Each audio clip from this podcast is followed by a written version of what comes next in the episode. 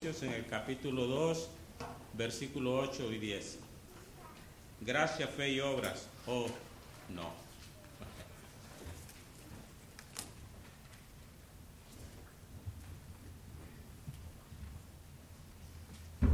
Buenos días, hermanos. Ah, el título, pues, ah, eh, está asociado con la película de El Mago de Oz. No sé si se acuerdan.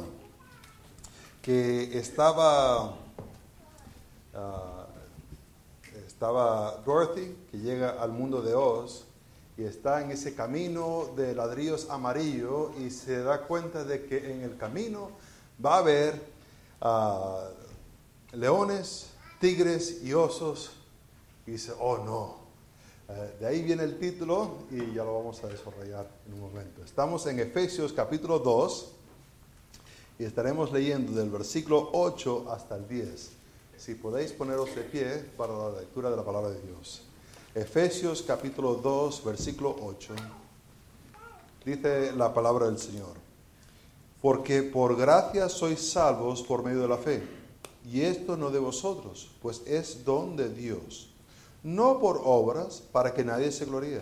Porque somos hechura suya, creados en Cristo Jesús para buenas obras, las cuales Dios preparó de antemano para que anduviésemos en ella. Oremos, Padre Santo, gracias por esta mañana. Te pido, Padre Santo, que tu palabra pueda obrar en nuestras mentes, que tu Espíritu pueda iluminar nuestras mentes, nuestros corazones, para que pueda fortalecer nuestras voluntades para hacer tu voluntad. Padre, deseamos tu voluntad en nuestra vida y sabemos que esa voluntad es que seamos más como Cristo y menos como nosotros mismos.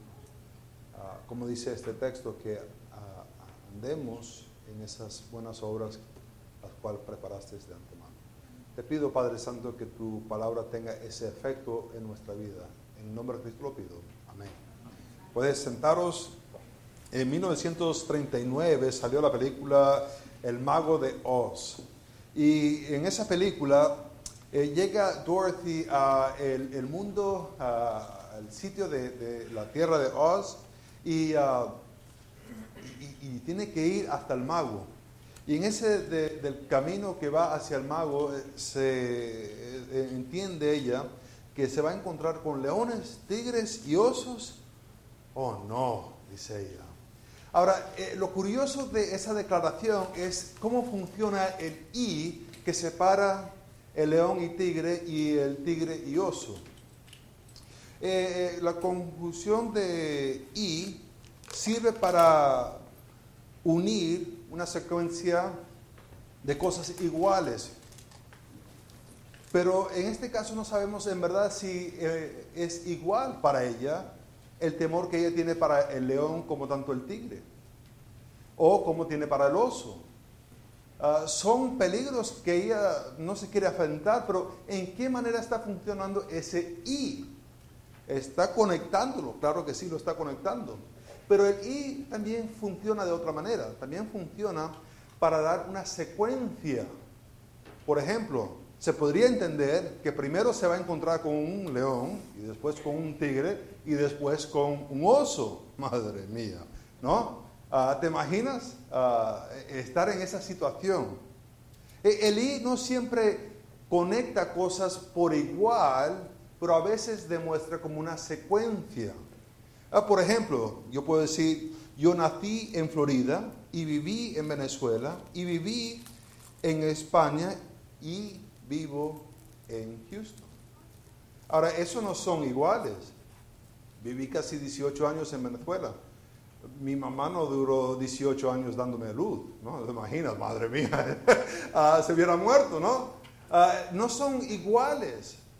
cada uno de esos eventos tiene un valor particular, pero no son iguales ah, en su duración, no, son iguales en el efecto que ha tenido, ¿verdad? Cada una de esas tiene un, impacto en mi vida. El nacer, pues, vamos, es sumamente importante. Pero la influencia que recibí en otros sitios también son muy importantes. Ese I es bastante importante. Ahora, tenemos en este texto tres palabras o tres cosas que son representadas, ah, que una es gracia, fe y obras. ¿Cómo están relacionados los tres? ¿Son iguales? ¿Hay una que son más importantes que las otras? Eh, eh, eh, ¿Se debe ignorar uno para enfocarnos en, otro? ¿Se debe ah, menospreciar uno? ¿O están los tres por iguales necesarios para la vida cristiana? El I es bastante importante porque como estamos viviendo lo que estamos en el presente, que es ese desarrollo de la vida cristiana, cómo estamos interactuando con ese aspecto de la santificación es sumamente importante. Eh, al mirar esto, Pablo está describiendo que Dios ha sido muy misericordioso. Ha mostrado su misericordia en su amor y ha mostrado también su bondad hacia nosotros. Ahora, son conceptos que la verdad que no solemos pensar y meditar mucho en eso. Pensamos en la ira de Dios, pensamos en la santidad de Dios, pensamos, y, si somos muy, muy sinceros, decimos, ah, no soy santo. Y, la distancia que, hay entre yo y la santidad de Dios es bastante grande. Y, si somos muy honestos, decimos, por más que trato, más fallo. Y por más que intento, no llego. E, e, es una realidad. Pero el aspecto de la bondad de Dios, usualmente no meditamos de eso. Hasta, por ejemplo, he escuchado personas decirle a los niños, compórtate bien porque Dios te está mirando. ¿Ah? Madre mía. ¿Ah? El niño se pone, ¿a dónde me está mirando? ¿Por qué? ¿Y qué estamos comunicando ahí? ¿La bondad de Dios? ¿La misericordia y la compasión de Dios? No, está listo para matarte si te comportas mal. Si hablas en la iglesia, ¡puf! Te está mirando Dios, ¿no? Ahora, no estoy diciendo esto eh, para excluir el temor de Dios. Porque el temor de Dios es el principio de la sabiduría. Pero hay un aspecto que solemos casi ignorar, que Dios es compasivo y Dios es misericordioso. Nos vamos hacia un lado y hasta un extremo y decimos, pues Dios está como que siempre enojado allá, mirando a quién va a matar. Ajá, te moviste en la iglesia, ¡pah! Le da un rayo, ¿no? A veces estamos así pensando de Dios. Y, lo que Pablo presenta aquí a estos hermanos es que Dios tiene misericordia y tiene bondad para con nosotros. Ahora lo que vamos a estar mirando hoy es por, ah, por gracia habéis sido salvo por la fe para buenas obras que fueron soberanamente predeterminadas. Ve a hacerlos. Por gracia habéis sido salvos por la fe para buenas obras que fueron sobre, ah, sobre, ah, soberanamente predeterminados. Ve a hacerlos. Vemos acá que ah, hay que hacer buenas obras porque Dios nos salvó por gracia. Y ahí lo dice en el versículo 8. Ahora, al mirar esto, vemos ciertos términos que son usados. Aquí en el versículo 8 vemos el término de la gracia, la fe y, de obras, ¿verdad? Ah, vemos en estos versículos eh, la idea de obras. Entonces tenemos gracia, fe y obras. Ahora, curiosamente, hay una palabra que está faltando de estos, estos versículos, el versículo 8, 9 y 10. Hay una palabra que está faltando, que usualmente se relaciona cuando estamos hablando de términos de salvación. Y es la palabra justificación. No lo vemos en este texto no, Pablo no eh, incluye la palabra justificación, que es bastante curioso porque sería un, lugar perfecto para ponerlo, pero decide él no ponerlo. Ahora, lo que se nos hace difícil leer estos versículos es que ah, hay un trasfondo teológico ah, que es difícil de divorciarnos. Ah, ha habido una reforma y ha habido una contrarreforma que, que da una influencia al mirar estos textos. Ahora yo no tengo ningún problema de la reforma ni la contrarreforma. Me parece genial, ha dado mucha claridad a la salvación. Pero la teología no es inspirada. La palabra de Dios es inspirada, pero la teología no es inspirada. Entonces, hay que poner con mucho aprecio, ¿eh? no lo estoy diciendo mal, pero con mucho aprecio hay que poner de un lado nuestra teología y ver qué es lo que Pablo está explicando, qué es la intención del autor en comunicar con estos términos. Ah, y, es difícil, y, lo digo sabiendo que es difícil, pero con mucho aprecio hay que poner a veces al lado nuestra teología para ver qué es lo que el texto nos está diciendo. Nos dice, ah, porque por gracia. Este por qué nos está dando la causa. Y, la causa es ah, por gracia, que es este, e, e, es el mostrar una bondad o es mostrar algún favor hacia algo. Al mirar esto de mostrar algún favor o alguna bendición, algún acto de bondad hacia otra persona, vemos que hay este aspecto que es un aspecto objetivo de parte de Dios en la salvación. Dios es el que hace esto. Ahora, no hay, no hay ninguna determinación aquí en este versículo acerca de quién está mostrando gracia, sino que está Dios mostrando gracia, por gracia. Y esta gracia, al mirarlo, hace algunas preguntas, nos hace algunas preguntas ya con ah, nuestra interacción con ellos. Y una de las preguntas es, ¿esta gracia se puede resistir? ¿Es posible resistir esta gracia? Algunos dirían, pues sí, hombre, claro que sí. Dios da esta gracia, pero ah, depende de la persona el recibirlo o no. Ah, tú puedes dar un regalo a una persona y la persona puede mirar y decir, no, eso yo no lo quiero. Pero no, no lo has abierto, no, no, lo has mirado. No, yo no lo quiero. Entonces algunos dicen que sí, sí se puede resistir esta gracia. Hay otros que dicen que no. No, no, no, no se puede resistir para nada. Dios escogió escogió para que fueran santos y sin mancha, Dios escogió para que fueran adoptados hijos. Por tanto, esta elección de parte de Dios indica que la persona recibe la gracia dada por Dios. Hay otra opción que dice, y esta es la que es un poco más confusa, las otras es sí, no, y esta dice, no, ah, la gracia de Dios no se puede resistir excepto en el caso de que la persona lo resiste. Hombre, eso me como que suena que sí se puede resistir. Bueno, la, persona lo, indica de esta manera. E, imagínate que estás muy, muy enfermo, eh, extremadamente enfermo, y, te desmayas. Y de repente te, te, despiertas y estás en una ambulancia y la ambulancia te está llevando al hospital. Ahora, si tú no haces nada, dejas que el conductor te lleva, vas a terminar en el hospital. Y ahí te van a dar lo que necesitas para estar sano. Pero, pero, si quieres, le puedes decir al chofer, para, yo aquí me salgo. Y te sales y ya, pues ya no llegas al hospital. Pues si vas a llegar al hospital, tienes que llegar a la ambulancia. Y hay algunos que dicen que así es la gracia de Dios, que si haces nada, pues terminas salvo. Pero si quieres, puedes resistirlo. Ahora, al mirar esas diferentes opciones, hay que mirar qué es lo que Pablo está indicando. Y lo que es curioso de esto es que Pablo no indica de una forma o la otra.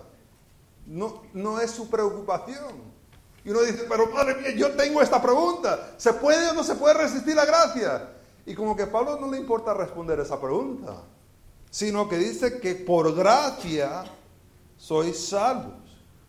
Si una persona está salvo, va a ser por la gracia de Dios. E, es el enfoque que hace Pablo.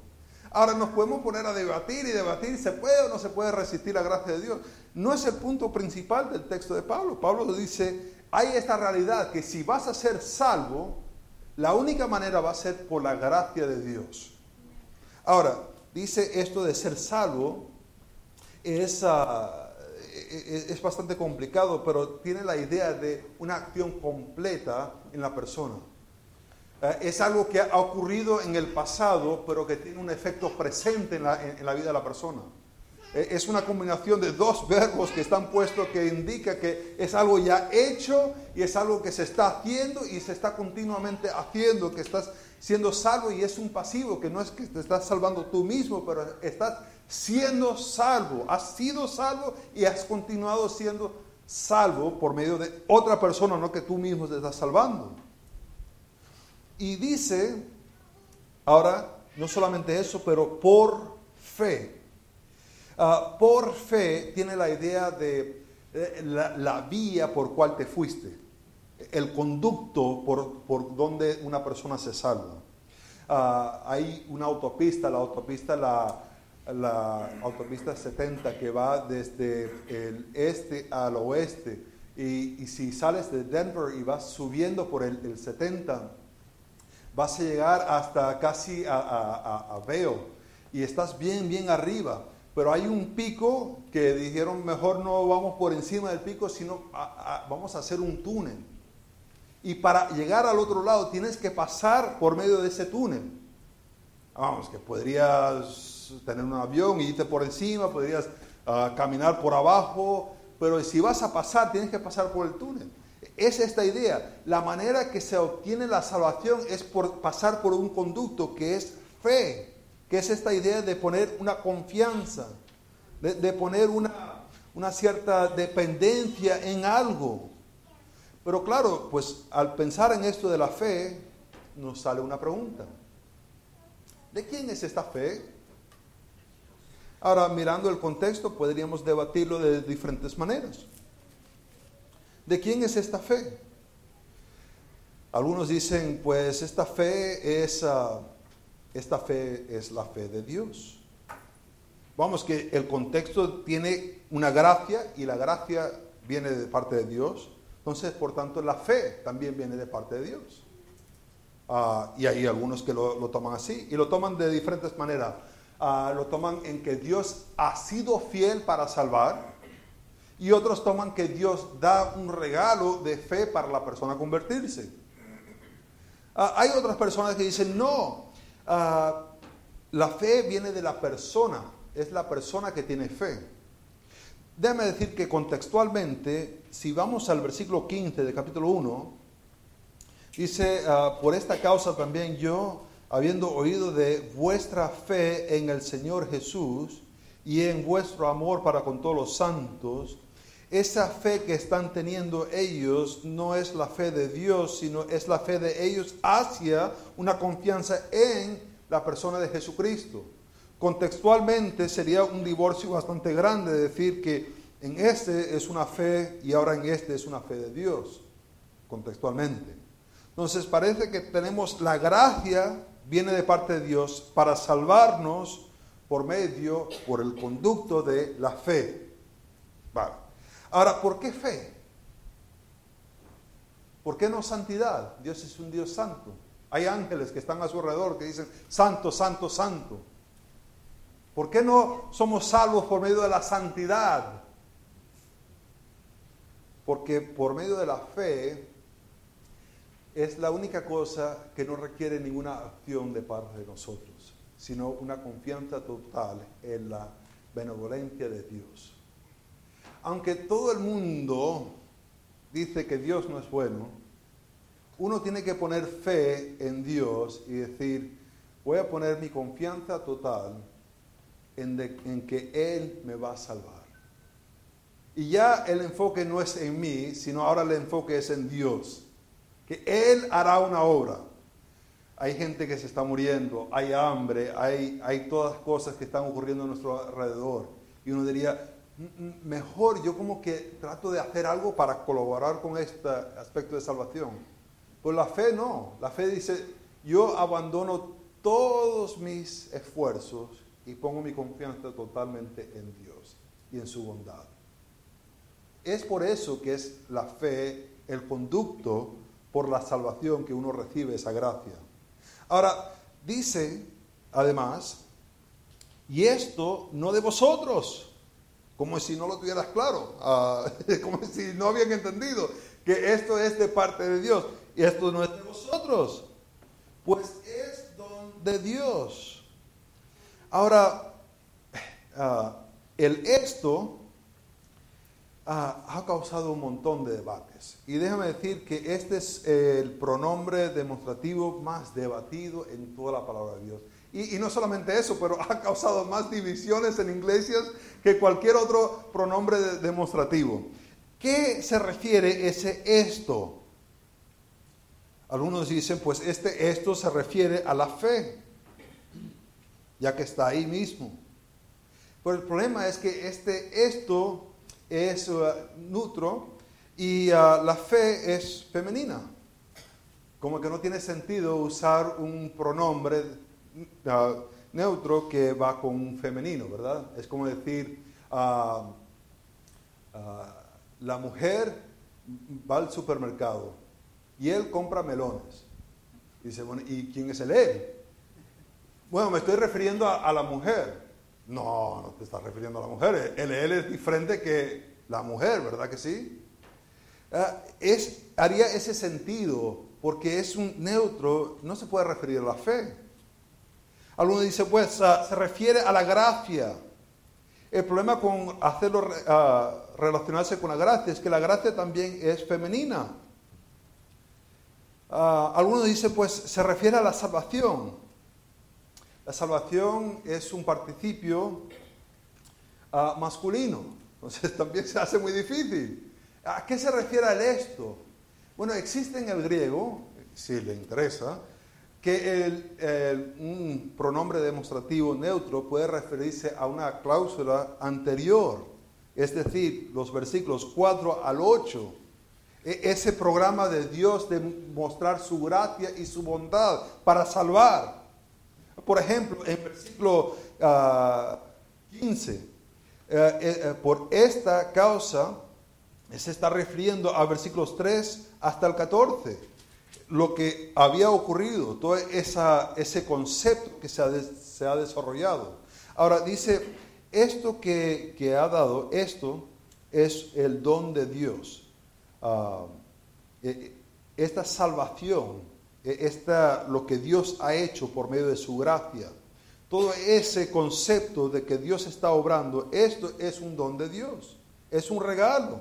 Ahora, al mirar esto, somos salvos por la gracia de Dios. Somos salvos por gracia por medio de la fe. Por tanto, deberíamos hacer buenas obras porque Dios ha mostrado gracia para con nosotros. Debería ser un agradecimiento a Dios el vivir haciendo buenas obras. Deberíamos hacer buenas obras humildemente delante de Dios. Ve lo que dice el versículo 9. No por obras para que nadie se gloríe. Eh, el propósito de que la salvación no sea por las obras es para que nadie ande por ahí diciendo, yo llegué, yo lo hice. Trabajé fuertemente y llegué. No.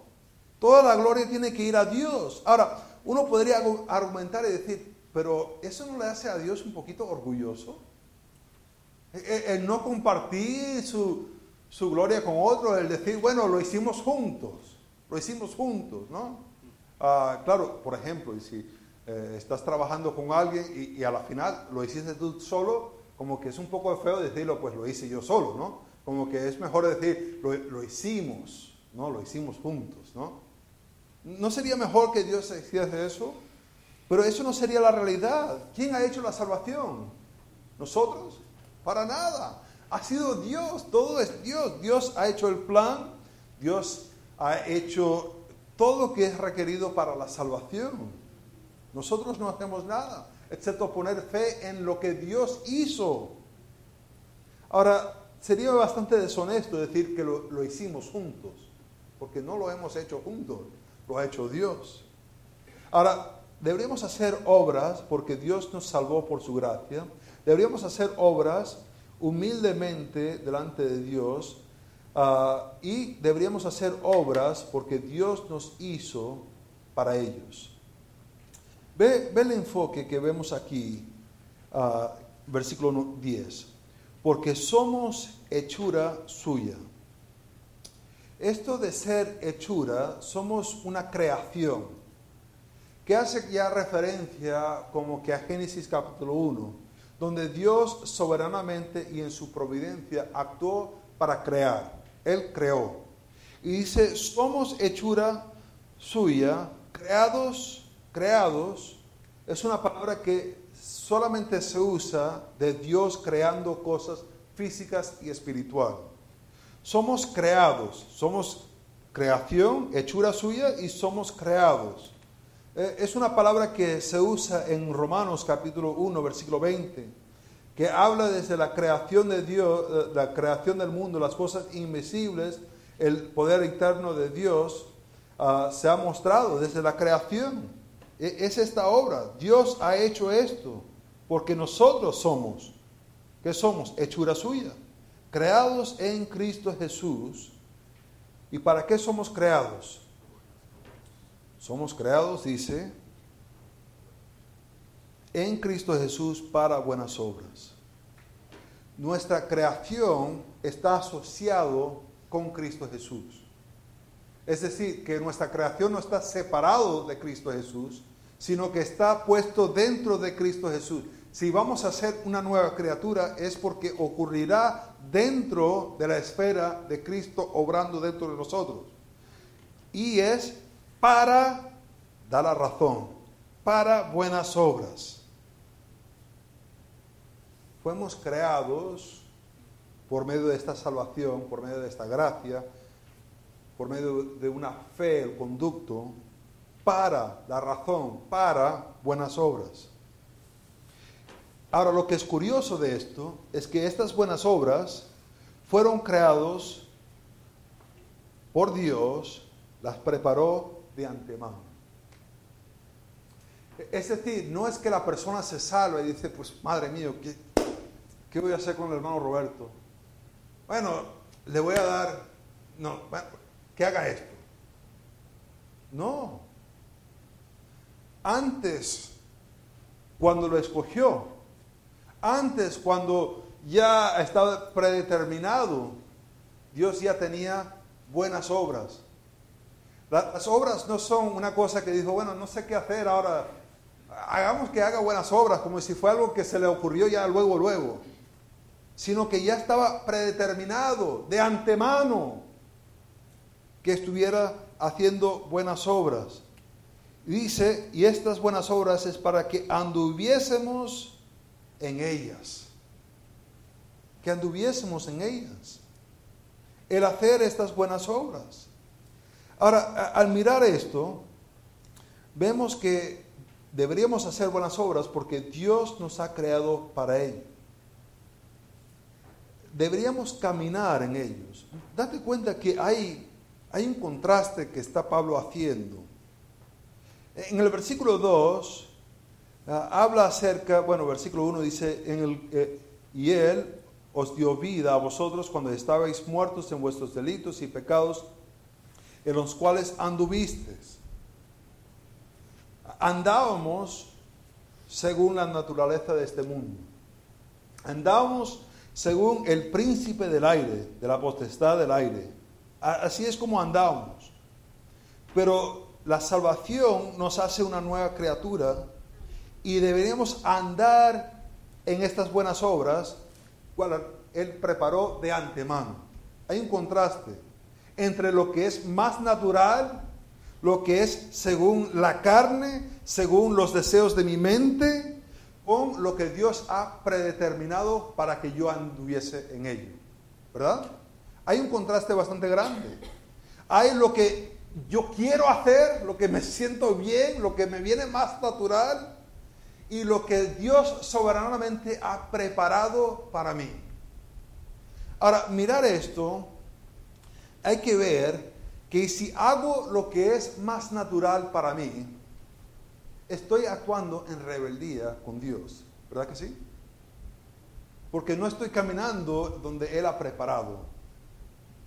Ah, esto de, andar ah, me pone a pensar en una situación donde ah, cuando mis hijos eran chicos, estuvimos viviendo en España. Y en España se camina a todas partes camina a todas partes. Se sale en la tarde y se camina ah, se pasea, eh, a veces gente come algo, a papitas o algo, y, y van caminando y hablando. Y por alguna razón, cuando nuestros hijos eran muy chiquitos, siempre querían, vamos, que aquí está la acera y aquí está la orilla, siempre querían caminar a la orilla. Pues, pues, ¿Qué te vas a caminar? Ponte para acá, ponte para acá, lejos de la orilla. Y después llegamos a una encrucijada y en vez de pararse para mirar, ¿qué querían hacer? Salir. Y yo digo, hombre, ¿tú no ves ese pedazo de metal que viene volando por ahí? ¿Cómo te vas a salir así? Espera, pasa el coche y ahora cruza, ¿no? Eran, eran muy yo no sé de dónde sacaron eso porque yo soy una persona muy sensible, ¿no? Pero ellos eran así. Me acuerdo una vez que íbamos, nos aparcamos al, al sureste de, la Plaza Mayor. Subimos una calle, una calle peatonal. Subimos por otra rúa peatonal. Íbamos caminando, era el sitio histórico de, de Salamanca. Llegamos hasta la plaza. Al llegar a la plaza salimos hacia el noroeste y seguimos caminando y estamos caminando, paseando y de repente uno de los niños, no voy a decir quién, pero uno de los niños empezaba a, tener hambre, estaba cansado, ya no quería estar afuera. ¿Qué había que hacer? Pues había que regresar al coche. para llegar al coche había que ir al sur este, no al suroeste, ni al noroeste, ni al, nor, ah, al norte. ¿no? Había que ir sureste. ¿Tú crees que esa criatura iba para el sureste? No, sigue cogiendo hacia el norte. Y ahora, mira, tienes que ir para acá. No, y salía. Ahora, estaba esta persona queriendo conseguir algo de comer, queriendo conseguir algo de descanso, queriendo tener algún alivio del cansancio que estaba sintiendo. Pero esta persona corría en lado opuesto de donde había el descanso. Y así somos muchos de nosotros. Dios ha preparado buenas obras para que nosotros anduviésemos en ellos. Y nosotros de cabezón decimos, no, yo voy a correr para acá. Y vivimos con ansiedad y vivimos con temor. Y tenemos las úlceras y tenemos nuestra situación y estamos tratando de construir nuestro reino. Y Dios dice, hombre, aquí está, ven. Mi, yugo no pesa nada. Ven, cógelo. Aquí está bien. Y decimos, no, yo, yo sé que es para acá, voy a, encontrar, voy a encontrar la paz. Y seguimos luchando y luchando en contra de Dios haciendo nuestra voluntad, pensando, y si tengo esto, estaré feliz. Dámelo, Padre. Y Dios dice, eso no te va a hacer feliz. Tengo buenas obras preparadas para ti. Ven, ven. Hermanos, aunque yo les dé esa ilustración, la verdad es que saldrá muchos de nosotros aún luchando esta misma tarde para caminar en nuestros propios caminos. Haremos planes para el lunes, para el martes y el resto del mes para tratar de conseguir lo que pensamos. Vamos a conseguir paz, descanso. Solo me faltan unas horitas más, solo me falta esta cosa más. Y si pago esto, ya estaré un poquito más tranquilo. Hermanos, la invitación viene de parte de Dios. Por gracia sois salvos por medio de la fe. ¿Para qué? Para que anduvieses en buenas obras que ha preparado Dios de antemano. Hermanos, estas buenas obras requiere fe caminar en ellos. Porque vas a mirar tus propios deseos y vas a mirar lo que Dios ha preparado y vas a decir, mm, no, no creo que voy a tener paz ahí. No creo que estaré tranquilo ahí. Requiere fe el decir, voy a abandonar lo que yo quiero y voy a ceder a lo que Dios quiere para mi vida. Hermanos, para algunos de nosotros eso va a decir que nos vamos a quedar aquí trabajando fielmente. Vas a estar en tu trabajo trabajando fielmente. Pero para otros puede ser que Dios esté llamando a un campo misionero, a una selva por allá, donde hay dengue, cólera y todo eso. Y dice, ¿cómo voy a yo tener paz y tranquilidad allá? Dios lo ha preparado para ti, para que caminas, que andases en ellos. ¿Y piensas que vas a conseguir paz en otro sitio? No, es lo que Dios ha determinado para ti. Hermanos, tratando de conseguir paz fuera de lo que Dios ha preparado para ti, es tan absurdo como el pensar que puedes ir en el lado equivocado y llegar al coche que está al sureste. Es, tan ridículo así. Y si sigo caminando, pues le doy vuelta al mundo y ahí llego al coche. No vas a llegar nunca.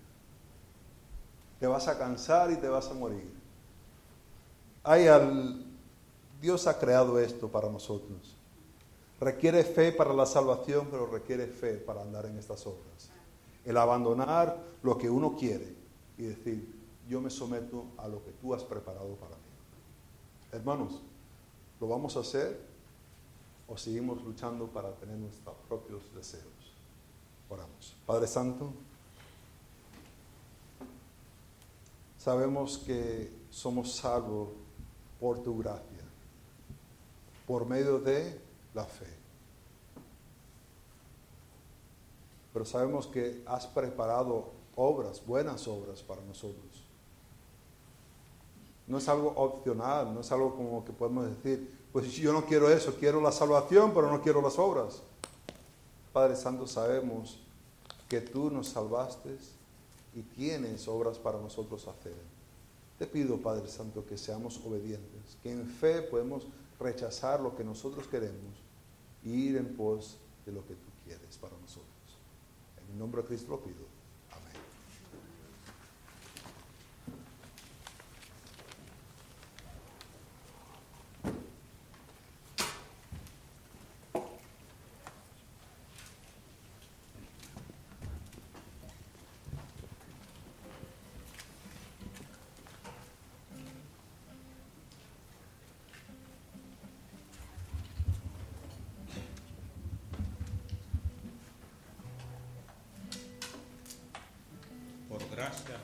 Somos salvos para andar en esas buenas obras que Dios ha preparado.